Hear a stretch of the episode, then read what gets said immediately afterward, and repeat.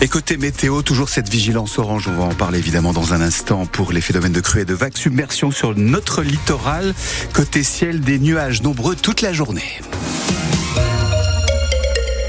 7 heures sur France Bleu La Rochelle, le premier journal, Catherine Berchetsky. Et à 81 ans, il passe toute une nuit en forêt avant d'être retrouvé sain et sauf près de Saint-Hier-Matin. Oui, cet habitant de Chermignac, une petite commune de Saint-Onge, part chaque jour en balade dans les bois vers Ténac, à côté de Sainte. Mais vendredi, l'octogénaire, parti se promener en début d'après-midi, n'est pas rentré. Sa famille a donné l'alerte après 20 heures. Les gendarmes ont alors entamé les recherches avec l'appui d'une équipe cynophile et d'une quinzaine d'habitants de la commune, mais ils ont dû les à 1h30 du matin à cause de la pluie et de la nuit. L'homme de 81 ans a finalement été retrouvé sain et sauf hier matin vers 9h30 par un vététiste et un promeneur. L'homme a expliqué être tombé la veille en s'écartant d'un chemin inondé sans pouvoir se relever. Il a donc passé la nuit dans le froid et sous la pluie. Un homme de solide composition a salué la gendarmerie.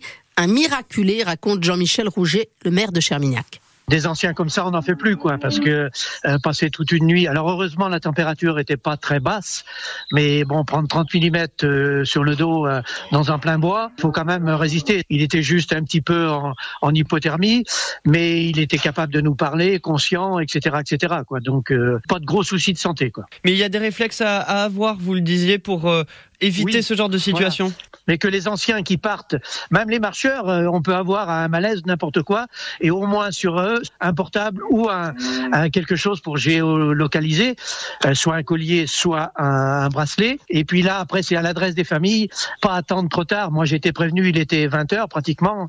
Ben après, il fait noir, et puis c'est beaucoup plus difficile d'organiser les, les recherches, quoi. Des propos recueillis par Ulysse Le Toquin et vous retrouvez tous les détails hein, de cette histoire qui finit bien sur francebleu.fr.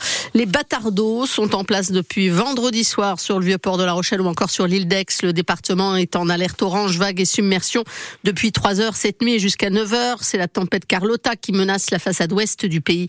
Chez nous, les coefficients de marée 107 aujourd'hui, 110 demain, conjugués à des vents de plus de 70 km heure et une houle avec des creux de plus de 2 mètres font craindre des débordements sur notre littoral.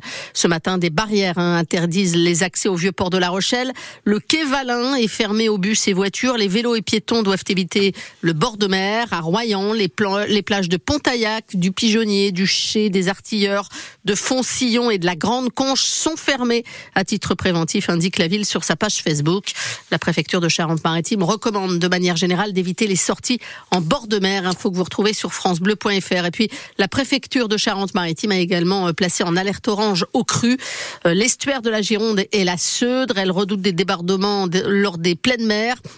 sur l'ensemble du tronçon de l'estuaire ainsi que dans le secteur de Saujon. Euh, on fera un point complet dans le prochain journal. Il n'y aura aucun temps mort, c'est la promesse de Gabriel Attal dans le Parisien ce dimanche. Lors d'une longue interview, le Premier ministre précise son calendrier des réformes. Première urgence, le projet de loi sur l'agriculture présenté d'ici trois semaines. Puis la priorité cet été, ce sera l'accès à la santé. Enfin, à l'automne, le Premier ministre annonce une nouvelle réforme du marché du travail. Les détails sont à suivre dans les infos de 7h30. En rugby, le 15 tricolore accouche d'une victoire dans la douleur hier après-midi à Édimbourg. Eh oui, les Bleus s'imposent lors de leur deuxième match du tournoi destination contre l'Écosse à Murrayfield Stadium. Victoire 20 à 16 au terme d'un match qui n'a pas été un long fleuve tranquille.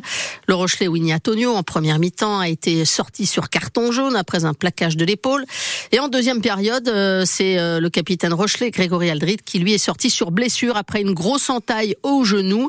Mais les Bleus ont su redresser la tête et se relancent dans ce tournoi, Vincent Pellegrini.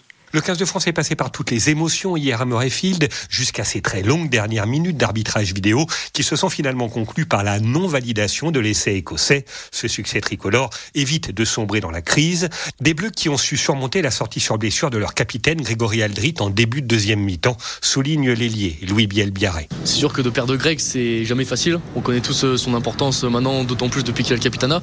Mais non, je pense que c'est l'apport euh, des finisseurs. Le banc euh, très puissant qu'on avait les a vraiment mis mis à mal quand ils sont rentrés. Et notre force de caractère aussi de vouloir vraiment aller chercher ce match. Je pense que tout ça mis bout à bout, ça, ça fait qu'on qu réussit à gagner aujourd'hui. Sans rendre hier une très belle copie, le 15 de France a montré sa capacité de réaction après la déroute subie face aux Irlandais. C'est ce que retient le troisième ligne, Charles Olivon. Après une semaine qui était pas très fun, on va dire, hein, on s'est posé des questions, on s'est remis en question, même si tout n'est pas parfait, on a des secteurs où on pêche encore. Et eh bien on s'est accroché ensemble, on a été le chercher ensemble, donc euh, fier de ça. Les Bleus vont désormais disposer d'une petite semaine de repos avant d'entamer leur préparation pour leur troisième match dans ce tournoi.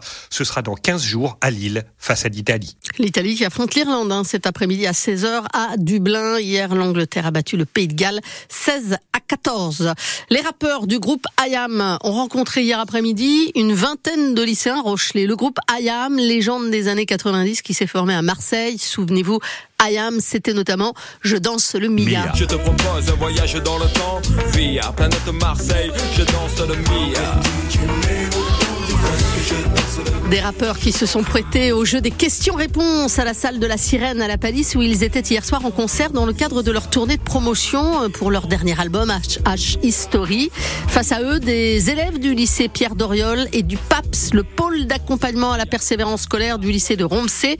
Une rencontre à laquelle vous avez assisté, Ulysse Le Toquin. Assis en demi-cercle face aux chanteurs, les élèves avaient bien travaillé les questions. De quel feat êtes-vous le plus fier? Les rappeurs répondent Isaac Hayes, Elton John, puis la question de leur concert le plus fou, réponse d'Akhenaton. On disait, euh, quand on a commencé avec Ayam, un jour on jouera devant les pyramides, et puis on a fini par jouer au pied des pyramides en 2008. Derrière ça, il y a Central Park. Central Park, rien que ça.